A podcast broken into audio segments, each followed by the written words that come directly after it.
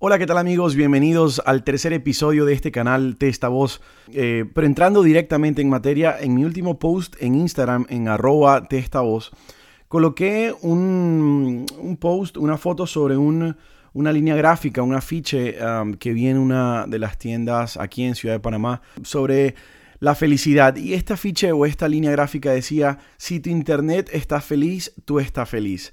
Para saber un poco más eh, de mis comentarios sobre este post que vi en esta tienda, eh, pueden ingresar en arroba testavoz en Instagram y leer mis comentarios. Y casualmente sobre esa línea, sobre el tema de la felicidad, sobre el tema de hoy en día que tanto la publicidad habla de cómo ser feliz o cómo enfocar la felicidad o qué significa la felicidad o qué productos hoy en día la industria ofrece para ser feliz, pues diametralmente yo estoy opuesto en pensar a que la felicidad se construye con cosas u objetos. Yo creo que la felicidad, em, el 95-99% tiene y viene de adentro de uno, dependiendo las creencias, dependiendo las costumbres, los sentimientos que uno poco a poco vaya formando. Y casualmente de eso encontré en estos días una reflexión en la computadora de un autor desconocido que habla acerca de la calidad humana.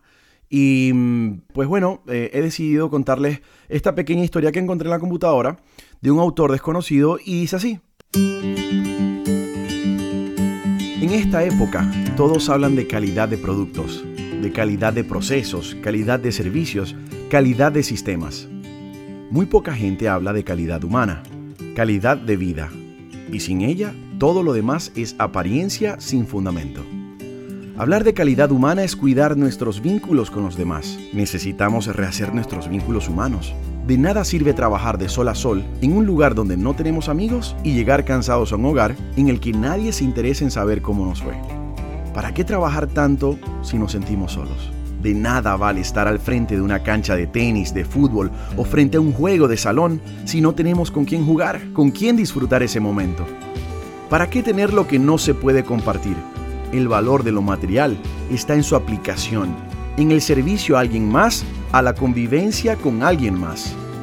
La belleza de tener este compartir, la magia de luchar por una prosperidad económica, estriba ni más ni menos en poder ver sonreír a alguien a quien le damos el privilegio de disfrutar lo que ganamos. Eso es parte de la naturaleza humana. En muchas ocasiones estamos asustados, asustados de lo que tal vez no podemos hacer, asustados de lo que pensaría la gente si tratamos. Permitimos que nuestros miedos se interpongan en nuestros sueños. Decimos no cuando queremos decir sí. Murmuramos cuando queremos gritar. Después, después gritamos a quien no teníamos que hacerlo. Después de todo, cruzamos por esta vida una sola vez. No hay tiempo para tener miedo. Así que intenta. Intenta aquello que no has hecho. Arriesgate. Participa en el maratón Escribe aquella carta. Enfréntate como ganador a las cosas cotidianas. Baila. Habla en contra de lo que no te gusta. Visita pueblos que no conozcas. Llámale y dile a esa persona cuánto le amas, pero eso sí, sin fingir. El tiempo no regresa. No tienes nada que perder. Y todo, todo que ganar. Así que amigos, espero que les haya gustado esta reflexión. Eh, la encontré hace algunos días y dije, quiero compartirla con todos mis seguidores. Si tú quieres comunicarte conmigo, pues es bien fácil. Lo puedes hacer a través de diferentes vías.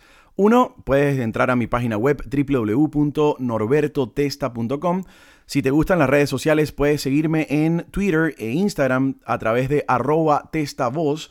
Y obviamente en las diferentes plataformas para podcast, solamente coloca Testa Voz y vas a ubicar este canal que espero que te esté gustando, espero que te estén gustando las historias que te cuento, las noticias, incluso a veces mis puntos de vista. Así que te espero en el próximo capítulo, en el próximo episodio, para compartir más historias contigo. Un gran abrazo.